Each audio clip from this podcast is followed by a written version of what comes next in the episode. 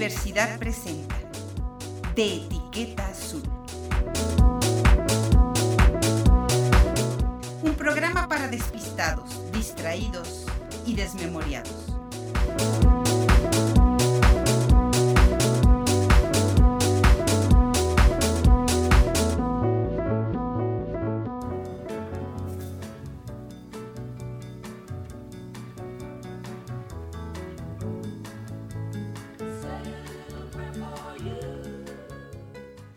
Soy Patricia Flores. Te saludo con mucho gusto desde los micrófonos de Radio Universidad. Este próximo viernes, el 12 de noviembre, se celebra el Día Nacional del Libro. Es un festejo instituido mediante un decreto presidencial para conmemorar nada más y nada menos que el natalicio de Sor Juana Inés de la Cruz.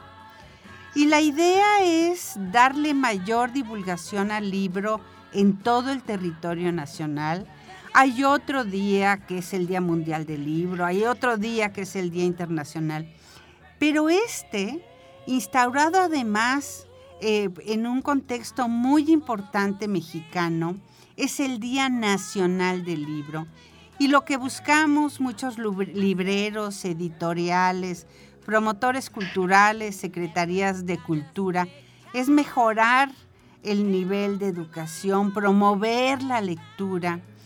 Y desde hace dos años se dio a conocer, cuando nos atrapó prácticamente la pandemia, se dio a conocer una edición especial de Amores y otros cuentos, una antología de Inés Arredondo.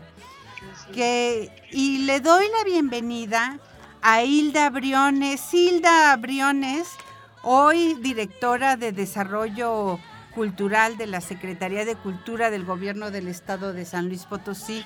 Te doy la bienvenida, ¿cómo estás? ¿Qué tal, Pati? Muy bien, muy bien. Aquí organizando pues todo lo concerniente a este eh, Día Nacional del Libro, que bien lo dices, bueno, pues se celebra el próximo viernes y que, bueno, pues nada más eh, lleva la gran, la gran... Eh, la gran encomienda, ¿no? De, de primero, pues, recordar el natalicio de Sor Juana Inés de la Cruz y como tú bien dices, siempre, siempre tener algún escritor mexicano presente en este Día Nacional del Libro. Incluso eh, sí es muy notable porque eh, hemos homenajeado desde 1980 a Sor Juana Inés de la Cruz. Así es. Hemos pasado por Eduardo Matos, por Alfonso Reyes, por Martín Luis Guzmán, Mariano Azuela, Ramón López Velarde, Felipe, ese, el gran Felipe Garrido, Edmundo Valadez, eh, el, la verdad es que Ricardo Garibay han sido Elena Poniatowska, Ali Chumacero, grandes, y en este caso, eh, la Secretaría de Cultura, pues que eh, realizará diversas actividades. Dinos, Silda Briones, ¿de qué se va a tratar este día? Mira, Pati, lo que hemos eh, eh, organizado aquí en la Secretaría de Cultura es un maratón de cultura. Aquí, fuera de las instalaciones de la Secretaría de Cultura, a partir de las diez y media de la mañana y hasta las seis de la tarde, vamos a leer, pero no textos solamente de Inés Arredondo. Eh, Inés Arredondo la leerán alumnos, alumnos de varios bachilleratos, eh, obviamente eh, nuestros compañeros de, lecturas, ¿sí? Pero em, queremos invitar a todo el público en general y hemos invitado a todos los directores y obviamente eres invitada de honor, Patti, a leer una cuartilla y media de ese libro de ese libro que te marcó, de ese libro que no lo dejas, de ese libro que ya está hasta medio arrugadito de tanto que lo lees, pues una cuartilla y media de ese libro que te marcó eh, toda tu vida. ¿Y por qué lo pensamos así? Lo pensamos así porque aunque no eh, puedas eh, o no tengas la facilidad de leer, eh, Patti, cualquier persona que tiene su libro favorito le va a dar esa pasión a leerlo que nos va a inculcar y nos va a ayudar pues al objetivo principal que como tú bien lo dices, pues es fomentar la lectura. Una de las cosas que llaman mucho la atención de este proyecto es que México se inserta Hilda, yo creo que uno de los grandes retos que te van a tocar a ti, que le van a tocar a la Secretaría, es. que México se incrustó en un proyecto interesantísimo donde desde el sector oficial se promovió la industria editorial, se promovió la lectura. No es que nos hayamos adherido a la industria editorial privada ni a proyectos privados. México es muy peculiar y especialmente en lo que tiene que ver con el libro infantil. México ha sido, el Estado mexicano, el gobierno mexicano, ha sido un gran promotor y un gran estimulador de la lectura. No, esto no ha venido de otros sectores, sino que ha venido de parte del gobierno, de los gobiernos, para construir efectivamente algo que se llama pues identidad, que es cuando está vinculado a la cultura, ¿no? Exacto, así es. Y bueno, eh, como tú bien sabes, el gobierno eh, eh, se ha dedicado y, y, lo que ha hecho también es que no solamente, bueno, pues ha, creado libros para, para niños en español, sino que no ha dejado de lado todas estas etnias que tenemos, todas estos, estas, eh, em, estas, estas, eh, estas etnias ¿no? que, que, tenemos por aquí eh, en, nuestro, en nuestro país y más aquí en San Luis Potosí.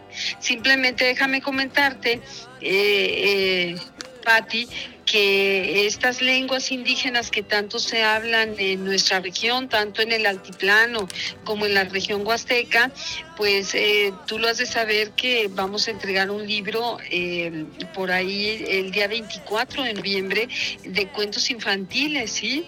Se hizo un concurso de cuentos infantiles, la ganadora fue una ganadora que escribió un cuento en náhuatl y el día 24 de noviembre se le va a entregar ya su edición como a cinco ganadores que escribieron, obviamente, libros para niños. Como tú bien dices, bueno, se debe de comenzar eh, muy bien por la niñez y es en donde, en donde tienes las bases y obtienes las bases para, para ser un gran lector y en eso el gobierno ha tenido muy buena visión de, hacerlo de esa manera.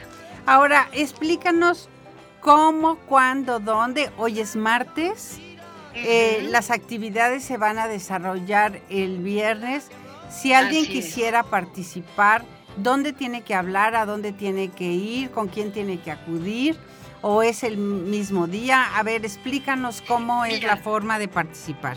Nosotros lo que queremos es hacerlo lo más sencillo que, se pueda, en el sentido de que no te tienes que inscribir, no tienes que llamarnos antes ni nada. Eh, yo lo único que les pido es que a tantos radioescuchas que tienes, que ese día pues se lleven su libro a su trabajo y que pasen por aquí por San Francisco o para ti también por las casas de cultura que pertenecen a la Secretaría, como son las del barrio de Tlaxcala, del barrio de San Sebastián, del barrio de San Miguelito, igual la Biblioteca Central del Estado y el Centro Cultural Mariano Jiménez. Estarán abiertos también para esta lectura, estarán abiertos para dar, para dar eh, cabida a todas las personas que se quieran integrar con nosotros, pues a celebrar este Día Nacional del Libro, a celebrar a Inés Arredondo, pero sobre todo recordar, recordar por qué, por qué es este Día Nacional del Libro y recordar a esa gran escritora Sor Juana Inés de la Cruz. Y tengo entendido que también en la sala López Velarde va a haber actividades, se van a vender algunos libros. En la casa López Velarde eh, se, van a extender todo el mes, entonces por ahí yo les pediría que checaran eh, las páginas de Facebook de la Secretaría de la Casa López Velarde, porque se van a extender durante todo el mes y va a comenzar por ahí del día 30.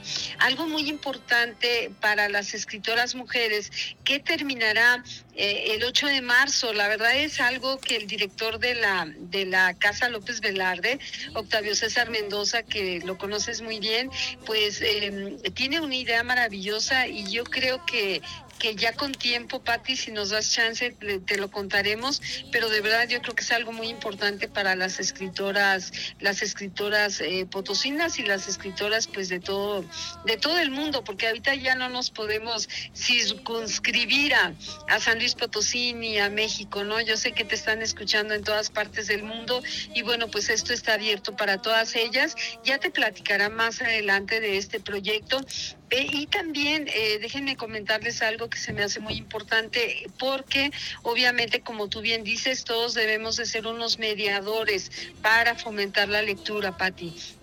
Y es que este próximo viernes nuestra secretaria Elizabeth Torres va a entregar 800 eh, libros como donación para el cerezo de San Luis Potosí. Eso, fíjate que es una espléndida idea pero ojalá, Hilda Briones, puedas lograr la biblioteca de los varones del Cerezo, la conozco muy bien porque he dado un taller literario en ese lugar, pero donde están más, eh, digamos, donde están más requeridas de material bibliográfico son las mujeres. Son las mujeres. A, veces ingresa, no digo que no le toque a los hombres, pero sí es muy importante porque cuando ingresa material a la pila, primero, quién sabe qué pasa, que una buena cantidad se pierde, quién sabe dónde. Y, y cuando llega a la biblioteca... que hay por ahí. Exacto. Eso son las aduanas, son las aduanas. Pues sí, bueno, diremos que son las aduanas. Así es. Pero pues bueno, pues yo los felicito muchísimo. Eh, de verdad, eh, aliento al público para que pueda eh, acudir a la Secretaría de Cultura que festeje la existencia y el nacimiento de una mujer como Sor Juana Inés de la Cruz, emblemática en la literatura mexicana, una impulsora de los derechos de las mujeres y del derecho a decidir por ti misma para escribir y hacer lo que tú bueno, creas. En muchos sentidos, en muchos sentidos, eh, bueno, pues muy parecida, ¿no? A Inés Arredondo en cuestión. Uy, ¿qué tal? ¿Verdad? Claro. Muy parecida en lo que en lo que vivió Inés Arredondo y en lo que vivió en su época Inés de la Cruz, ¿verdad? Pues la voz que escuchas es la de Hilda Briones. Es recientemente, tiene muchos años haciendo promoción cultural. Recientemente, por el nuevo gobierno del estado, fue nombrada como directora de desarrollo cultural.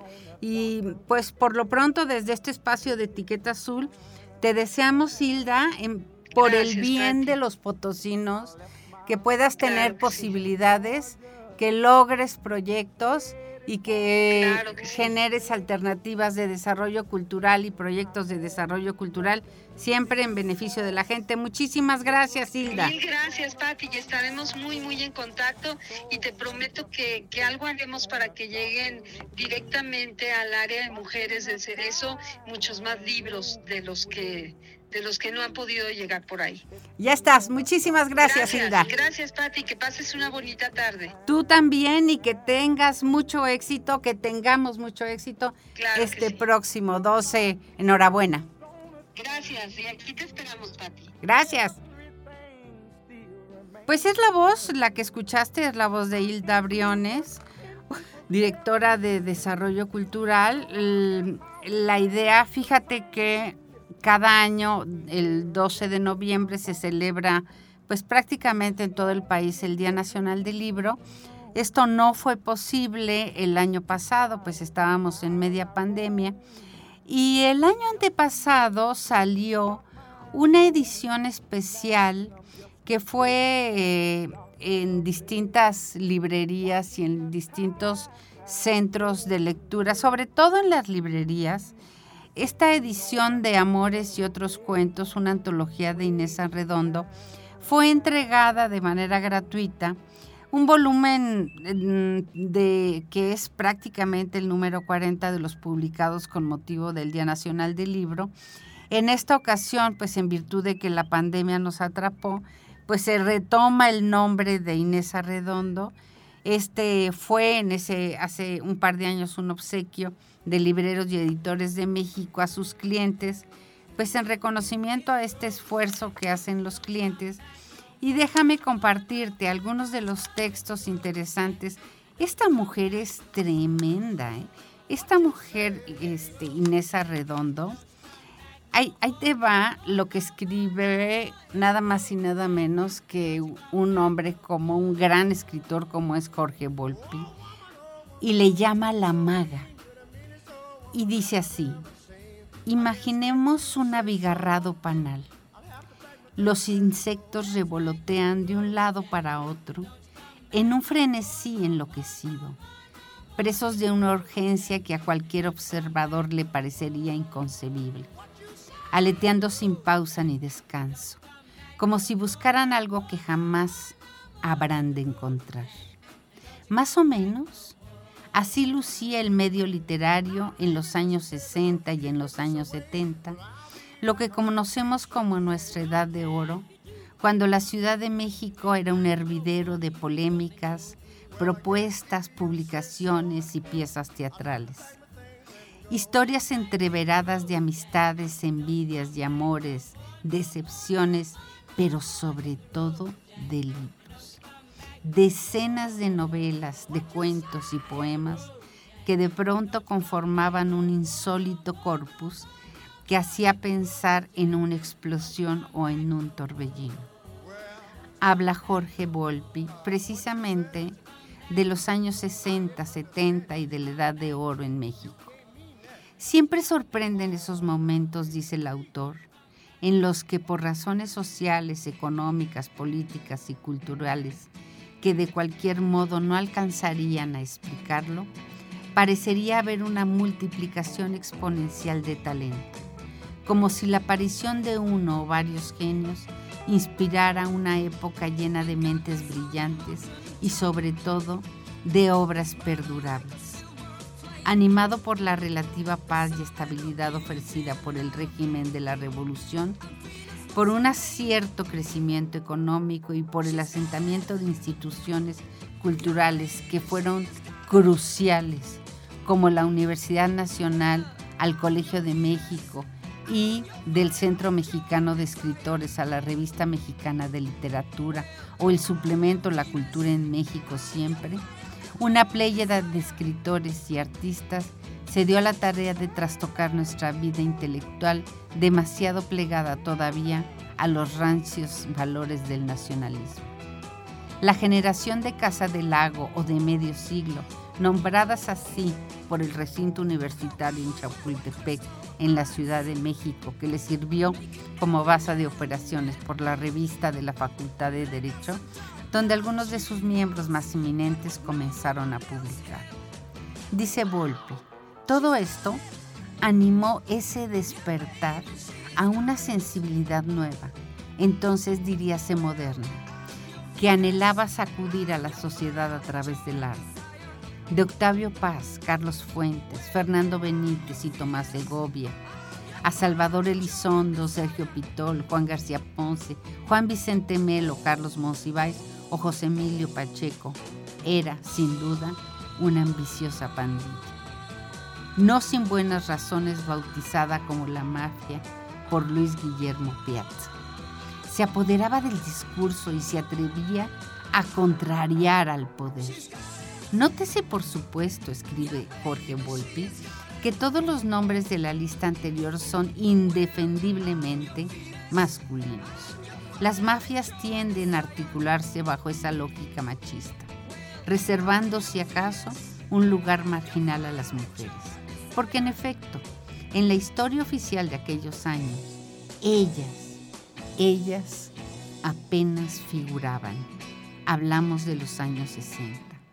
Se las veía con la admiración o con la condescendencia reservadas, sin falta a quienes escapan a la función tan arraigada todavía de musas, compañeras, animadoras, esposas, madres o simplemente acompañantes.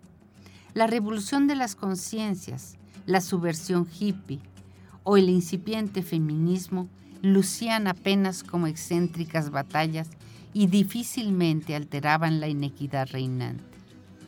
Sin embargo, habla Jorge Volpi de los años 60 del siglo XX, en medio de aquel club de Toby literario, algunos de los mejores escritores de aquella época eran mujeres. En un único lugar, Elena Garro, Rosario Castellanos, Elena Poniatowska e Inés Arredondo. Las tres primeras, Elena Garro, Rosario Castellanos y Poniatowska, ocupan ya el lugar que les corresponde en nuestra historia cultural. Sin embargo, Inés Arredondo, en cambio, todavía no ha rebasado el ámbito de escritora de culto, admirada y venerada por un apasionado grupo de fanáticos, pero que merecería muchos, muchísimos más lectores. Era una mujer elusiva, implacable, siniestra, pero tersamente, artera y desazogante. La escritura de Inés Arredondo, una mujer nacida en Culiacán en el año 1928 y muerta en la Ciudad de México en 1989, apenas se encuentra paragón en nuestras letras. Comulga así con una lúcida oscuridad de Lizondo, una turbia sensualidad de García Ponce, o la precisión lingüística de Segovia, su primer esposo. Pero su hipersensibilidad y su exacerbada tirantez estilística y emocional fraguan un universo único y autónomo, encarnado en tres grandes libros de cuentos. El de la señal, publicado en 1965, el de Río Subterráneo, publicado en 1979, y Los Espejos en 1988. Hay otro relato, Opus 123, publicado en 1983. Cada una de estas obras fueron capaces por sí solas de desestabilizar cualquier literatura. Hablamos de Inés Arredondo la mexicana Inés Arredondo. Si volvemos a la imagen del panal, debemos hacer a un lado a ese sinfín de ruidosos abejorros que saturan el paisaje para descubrir, oculta en el fondo, tan subterránea como el río que le da nombre a uno de sus mejores cuentos. Sin duda, uno de los mejores del siglo XX a esa abeja reina que solitaria y escondida luchando contra la invisibilidad y su propia y tenaz melancolía, teje esa abeja una delicada red de historias pobladas de hombres y mujeres fantasmales, incandescentes, crueles y terribles. A veces hace falta un pequeño remolino para que un sistema se vuelva caótico y podamos mirarlo con otros ojos. Eso consigue exactamente la escritura de Inés Arredondo, confrontada con la de su generación, que la admiraba y otras veces la olvidaba, y con la que esa incierta maraña que conocemos o creemos conocer como literatura mexicana, su estilo como un drástico escapelo y sus historias como racimos de flores marchitas, están ahí para aguijonearnos, para sacudirnos, para lastimarnos, ¿será? No se espera más que eso de una gran artista, dice Jorge Volpi hablando de Inés Arredondo. Hacemos referencia precisamente a lo que va a ocurrir el próximo viernes, donde cada 12 de noviembre se celebra en todo el país el Día Nacional del Libro un festejo instituido en un decreto en 1980, mediante decreto presidencial para conmemorar el natalicio de Sor Juana Inés de la Cruz. un proyecto que tiene como objetivo dar mayor divulgación al libro en todo el país y promover el hábito de la lectura. Esta edición especial que te estoy platicando, de Amores y otros cuentos, una antología de Inés Arredondo, es, es uno de los 40 publicados con motivo del Día Nacional del Libro y es lo que hace un par de años que se interrumpió con la pandemia, pero que hace un par de años libreros y editores de México entregaron a sus clientes y que el próximo viernes se va a volver a recordar esta idea de Inés Arredondo. Nos parece importante invitarte a que participes. Todas las librerías tienen actividades. La librería universitaria tiene actividades. Va a realizar una serie de actividades relacionadas con la lectura, con la venta de libros, con ofertas, etcétera. Déjame ir un corte rapidísimo. Estás escuchando de Etiqueta Azul, yo soy Patricia Flores y estamos hablando nada más y nada menos que de Inés Arredondo y de el Día Nacional del Libro, que es este próximo viernes 12 de noviembre. Vamos a un corte rapidísimo. Esto es de Etiqueta Azul.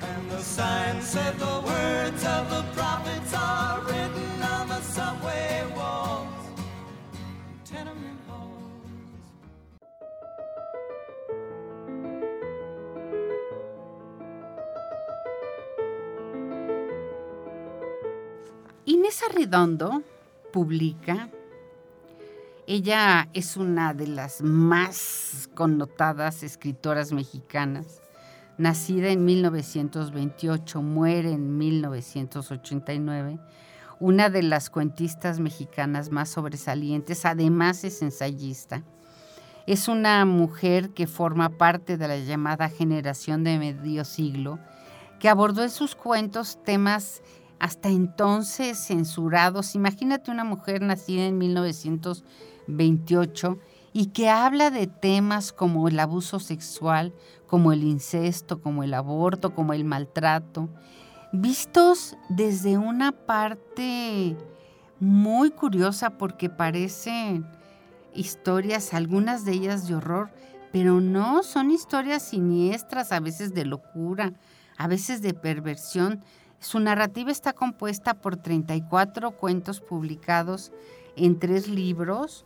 Uno de ellos es La Señal, publicado en 1965. El otro es Río Subterráneo, publicado en 1979, con el que obtuvo el premio Villarrutia. Otros son Los Espejos, publicado en 1988. Y precisamente es el Fondo de Cultura Económica quien reunió este, eh, estos textos en cuentos completos, una obra que prácticamente reunía gran parte de la obra, valga la redundancia, de Inés Arredondo. Y te voy a hablar de Tsunamita. Eh, quizá el cuento más conocido de Inés Arredondo narra la historia de la joven y bella Luisa quien por el cariño filial hacia su tío moribundo, que se llamaba, así se llamaba el tío Apolonio, decide, así le dicen al tío Apolonio, le dice, decide acompañarlo en sus últimos días. Y bueno, la convivencia despierta en él un deseo impresionante que es lo que lo mantiene vivo, atrapando a, atrapando a ambos en una historia ubicada en el umbral de la muerte, pero no solo en el umbral de la muerte, sino en el umbral de la inocencia y la locura. Fíjate que este libro que me encontré editado por el Fondo de Cultura en la colección Vientos del Pueblo, que es una obra que cuesta 12 pesos, está ilustrado por César Silva Paramo. Y yo decía, pero ¿por qué este hombre? y y tiene ilustraciones tan fuertes y bueno, pues ahí ahora vas a entender por qué. Aquel fue un verano abrasador, el último de mi juventud. Tensa, concentrada en el desafío que precede a la combustión, la ciudad ardía en una sola llama reseca y deslumbrante En el centro de esta llama estaba yo, vestida de negro, orgullosa, alimentando el fuego con mis cabellos rubios. Estaba sola. Las miradas de los hombres resbalaban por mi cuerpo sin mancharlo, y mi altivo recato obligaba a un saludo indiferente. Estaba segura de tener el poder de domeñar las pasiones, de purificarlo todo con el aire encendido que me acercaba y no me consumía. Nada, nada me hubiera lastimado. Nada cambió cuando recibí el telegrama, tampoco eso. La tristeza que me trajo no afectaba en absoluto la manera en la que me sentía en el mundo. Mi tío Apolonio se moría a los setenta y tantos años de edad. Quería verme por última vez, puesto que yo había vivido en su casa como hija durante mucho tiempo, y yo sentía un sincero dolor ante aquella muerte inevitable. Todo esto era perfectamente normal y ningún estremecimiento. Ningún augurio me hizo sospechar nada. Hice los rápidos preparativos para el viaje en aquel mismo centro intocable en el que me veía en ese verano estático. Llegué al pueblo a la hora de la siesta, caminando por las calles solitarias con mi pequeño beliz en la mano, fui cayendo en el entresueño privado de la realidad y el tiempo que te da el calor excesivo. No, no recordaba. Vivía medias, como entonces. Mira, Licha, están floreciendo las amapas, la voz clara casi infantil. Para el 16 quiero que te hagas un vestido como el de Margarita Ibarra. La oía. La sentía caminar a mi lado, un poco encorvada, ligera a pesar de su gordura, alegre y vieja. Yo seguía adelante con los ojos entrecerrados, atesorando mi vaga, tierna angustia dulcemente sometida a la compañía que imaginaba que iba conmigo, la tía Panchita. Era la hermana de mi madre. Bueno, hija, si Pepe no te gusta, bueno, es, un mal muchacho. Sí, había dicho eso justamente aquí frente a la ventana de la Tichi Valenzuela con aquel gozo suyo inocente y maligno. Caminé, caminé un poco más, nublados ya los ladrillos de la acera cuando las campanadas resonaron pesadas y reales, dando por terminada la siesta y llamando al rosario. Abrí los ojos y miré verdaderamente al pueblo. El pueblo era otro. Las amapas no habían florecido y yo estaba llorando con mi vestido de luto delante de la casa de mi tío. El zaguán se encontraba abierto como siempre. En el fondo del patio estaba la bugambilia como siempre, pero no igual. Me sequé las lágrimas y no sentí que llegaba, sino que me despedía. Las cosas parecían inmóviles como en el recuerdo, y el calor y el silencio lo marchitaban todo. Mis pasos resonaron desconocidos y María salió a mi encuentro. ¿Por qué no avisaste? Hubiéramos mandado por ti. Fuimos directamente a la habitación del enfermo. Al entrar casi sentí frío. El silencio y la penumbra precedían a la muerte. Luisa, eres tú. Aquella voz cariñosa se iba haciendo queda y pronto enmudecería del todo. Sí, tío, aquí estoy. Bendito sea Dios, ya no me moriré solo. Tío, por favor, no diga eso. Pronto se va a aliviar. Sonrió tristemente, sabía que se estaba muriendo, pero no quería hacerme llorar. Sí, hija, sí. Ahora descansa, toma posesión de la casa y luego ven a acompañarte. Voy a tratar de dormir un poco, le dijo el viejito. Más pequeño que antes, enjuto, sin dientes, perdido en la cama enorme, sobrenadando mi sentido en lo poco que quedaba de la vida, atormentaba algo superfluo, fuera de lugar, igual que tantos moribundos. Esto se hacía evidente al salir el corredor caldeado y respirar hondamente la luz y el aire. Comenzó a cuidarlo y a sentirme contenta por hacerlo. La casa era de mi, casa, de mi tía, pero también era mi casa y muchas mañanas al arreglarla tarareaba canciones que creía que había olvidado. La calma que me rodeaba venía tal vez de mi tío, ya que no esperaba la muerte como cosa inminente y terrible, sino que se abandonaba los días, a un futuro más o menos corto, largo, no sé, con una dulzura de niño.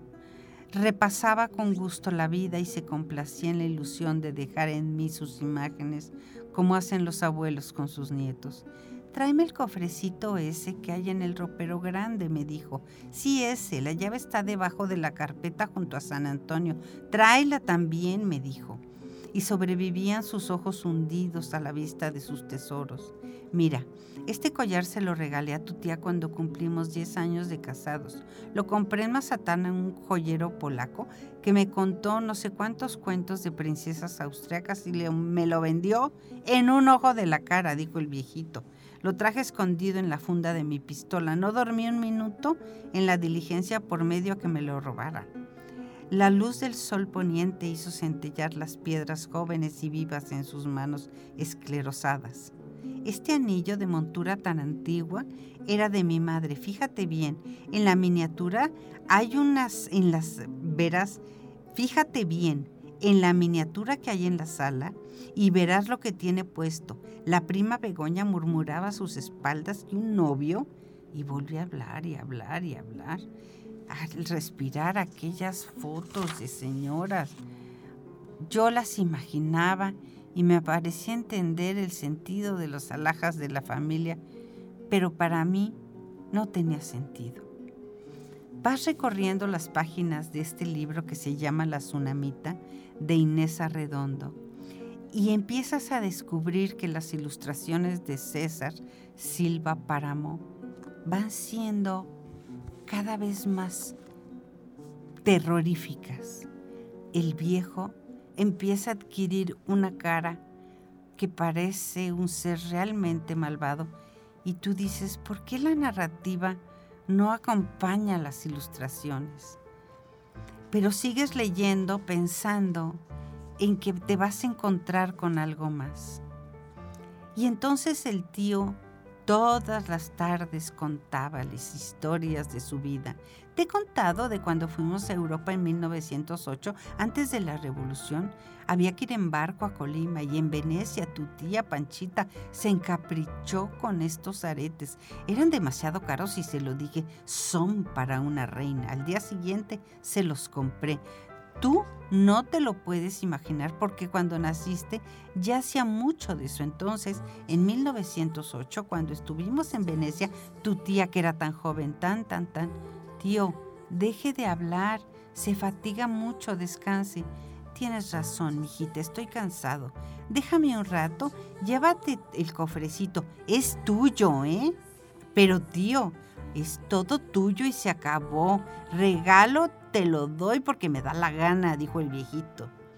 Su voz se quebró en un sollozo terrible. La ilusión se desvanecía y se encontraba de nuevo a punto de morir, en el momento de despedirse de sus cosas más queridas.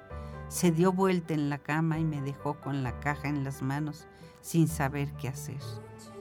Otras veces que hablaba hablaba del año del hambre, del año del maíz amarillo, del año de la peste, y me contaba historias muy antiguas de asesinatos y de, y de desaparecidos, a veces hasta de aparecidos.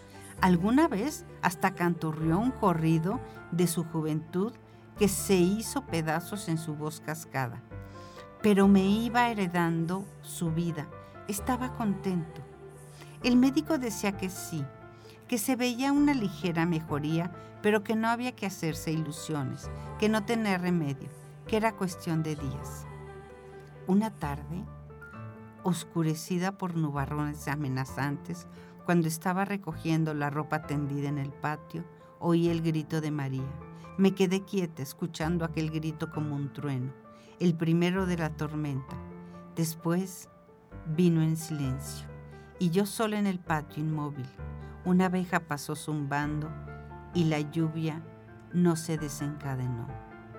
Nadie sabe, nadie sabe cómo yo sentí que aquello era un presagio. Y la cabeza me empezó a dar vueltas. Lichita, Lichita, ven para acá que se muere, está boqueando. Vete a buscar el médico. No, no, no, no, no, iré yo, iré yo. Llama a doña Clara para que te acompañe mientras vuelvo. Y el padre, y el padre, tráete al padre. Salí corriendo. Pero la verdad es que estaba yo huyendo de un momento insoportable, de aquella inminencia sorda, asfixiante. Fui y vine, regresé a la casa, serví café, recibí a los parientes que empezaron a llegar, ya medio vestidos de luto, encargué las velas, pedí las reliquias, continué huyendo enloquecida para no cumplir con el único deber que en ese momento tenía, que era estar junto a mi tío. Interrogué al médico. Le había puesto una inyección por no dejar, pero ya todo era inútil. Vi llegar al señor cura con el viático, pero ni entonces tuve fuerzas para entrar. Sabía que después tendría remordimientos, benditos sea Dios, ya no me moriré solo, pero no podía yo estar ahí. Me tapé la cara con las manos y empecé a rezar. Vino el señor cura y me tocó el hombro. Creí que todo había terminado y el escalofrío me recorrió por la espalda. Te habla, te habla, me dijo el cura, que entres. No sé cómo entré. Ya era de noche y la habitación estaba poco iluminada por una lámpara veladora que parecía enorme, los muebles agigantados y sombríos, y un aire extraño estancado en torno a la cama. La piel se emerizó por los poros respiraba el horror de todo aquello. La muerte. Acércate, le dijo el sacerdote. Obedecí yendo hasta los pies de la cama sin atreverme a mirar ni las sábanas. ¿Es la voluntad de tu tío, si no tienes algo que oponer, casarse contigo in articulo mortis, con la intención de que heredes todos sus bienes? ¿Aceptas? ahogué un grito de terror. Yo era como su nieta. Abrí los ojos como para abarcar todo. Aquel espanto que me encerraba. ¿Por qué quiere casarse y arrastrarme hasta la tumba? Sentí que la muerte rozaba mi propia carne. Luisa. Era la voz del tío Apolonio. Tuve que mirarlo. Casi no podía articular las sílabas. Tenía la quijada caída. Hablaba moviéndola como un muñeco ventríloco. Por favor, te lo pido. Y cayó, extenuado. No podía más. Salí de la habitación. Aquel no era mi tío, no se le parecía. Heredarme sí, pero no los bienes solamente. Me estaba heredando las historias. Yo no quería nada, ni su vida ni su muerte, no quería nada. Cuando abrí los ojos estaba en el patio y el cielo seguía encapotado. Respiré profundamente, dolorosamente. ¿Ya? ¿Ya? ¿Ya se murió? ¿Se acercaron los parientes a verme? Yo moví la cabeza negando. A mi espalda dijo el sacerdote. Apolonio quiere casarse con ella en el último momento para heredarla. ¿Y tú no quieres? dijo la vieja criada. No seas tonta, solo tú lo mereces, fuiste la, una hija para ellos y te has matado cuidándolos. Si no te casas, los sobrinos de México van a venir y se van a quedar con todo, no seas tonta. Es una delicadeza de su parte, dijo el cura. Y luego te quedas viuda y rica, y tan virgen como ahora, rió una prima jovencilla y pispireta. La fortuna es considerable y yo, como tío lejano, te lo recomendaría. Pensándolo bien, el no aceptar es una falta de caridad y de humildad, dijo otra tía. Eso es en verdad, eso sí que es verdad. No quería darle el último gusto al viejo. Un gusto que después de todo debía agradecer porque mi cuerpo joven, del que en el fondo estaba tan satisfecha, no tuviera ninguna clase de vínculos con la muerte. Me vinieron las náuseas y fue el último pensamiento claro que tuve esa noche. Desperté con un sopor hipnótico cuando me obligaron a tomar la mano cubierta de sudor frío. Me vinieron ganas de vomitar, pero dije sí. Recordaba vagamente que me había acercado todo el tiempo, que todos hablaban a la vez, que me llevaban y me traían y me hacían firmar y responder. La sensación que de esa noche me quedó para siempre fue la de una maléfica ronda que giraba vertiginosamente alrededor mío, cantando Yo soy la viudita que manda la ley. Y yo en medio era una esclava, sufría y no podía levantar la cara al cielo. Cuando me di cuenta todo había pasado y mi mano brillaba un, un anillo torsal que vi tantas veces en el dedo de mi tía Panchita. No había habido tiempo para otra cosa. Todos empezaron a irse. Si me necesita, llámele. Dele mientras tanto gotas para cada seis horas, dijo el doctor. Que Dios te bendiga y te dé fuerzas, hija. Feliz noche de bodas, dijo una risita de una prima jovencita. Y volví junto al enfermo. Nada ha cambiado, nada ha cambiado, me dijo, me dije una y otra vez. Por lo menos mi miedo no había cambiado. Convencí a María de que se quedara conmigo a velar a don Apolonio. Pero recobré el control de mis nervios cuando vi que amanecía.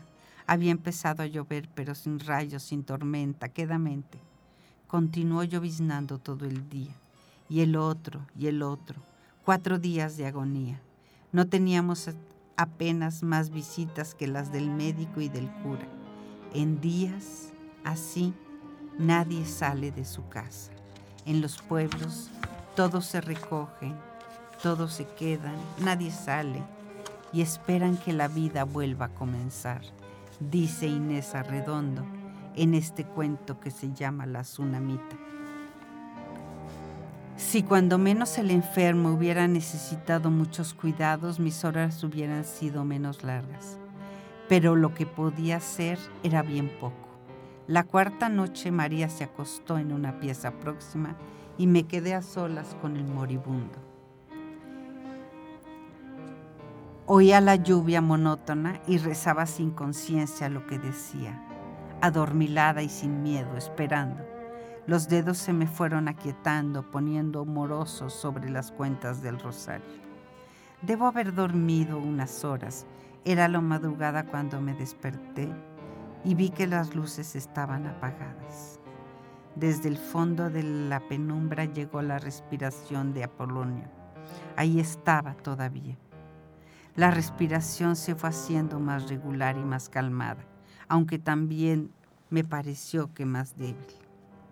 Respiraba y seguía viviendo. Comenzaba a amanecer y el cielo limpio, el fin. Parecía que la lluvia terminaba. Me quedó largo rato contemplando por la ventana cómo había visto salir el sol. Un rayo poderoso entró. Don Apolonio mejoraba a los ojos de vistas. Hasta el médico estaba sorprendido. Y de repente me dijo, por favor, cierra los póstigos, hace demasiado calor. Ven, ven aquí, Luisita, siéntate al lado de mí. Sí, don Apolonio, no me llames tío, dime Polo. Ahora somos más cercanos, más parientes. Sí, tío, Polo. Polo, había en aquella voz algo que yo no sabía cómo nombrar, pero creo que era lujuria. Aquel nombre pronunciado Polo por mis labios parecía una aberración y me parecía una repugnancia invencible. En eso, cuando me acerqué, metió su mano entre las piernas. Yo me asusté. Me hice a un lado, corrí hacia afuera, le hablé al cura. No, ya no se estaba muriendo. A cada rato me llamaba. Fui con el confesor y le conté mi historia. Y me dijo, lo que lo hace vivir es la lujuria y es el más horrible pecado y no te voy a contar la última parte de este cuento que se llama La Tsunamita de Inés Arredondo. Es un cuento publicado por el Fondo de Cultura Económica de la colección Vientos del Pueblo. Déjame decirte que lo consigues en el fondo. Cuesta apenas 12 pesos. La historia es implacable. No te la voy a terminar de contar. Tú la tienes que terminar de leer. Yo soy Patricia Flores. En la dirección Eduardo Carrillo. Yo te espero el próximo martes en punto de las 6 de la tarde en esto que es de etiqueta azul. Por lo pronto te deseo que tengas una buena, muy buena semana.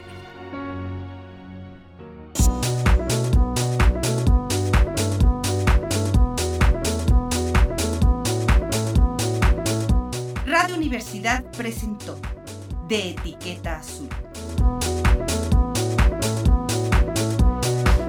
Un programa para despistados distraídos y desmemoriados. En este espacio, la próxima semana.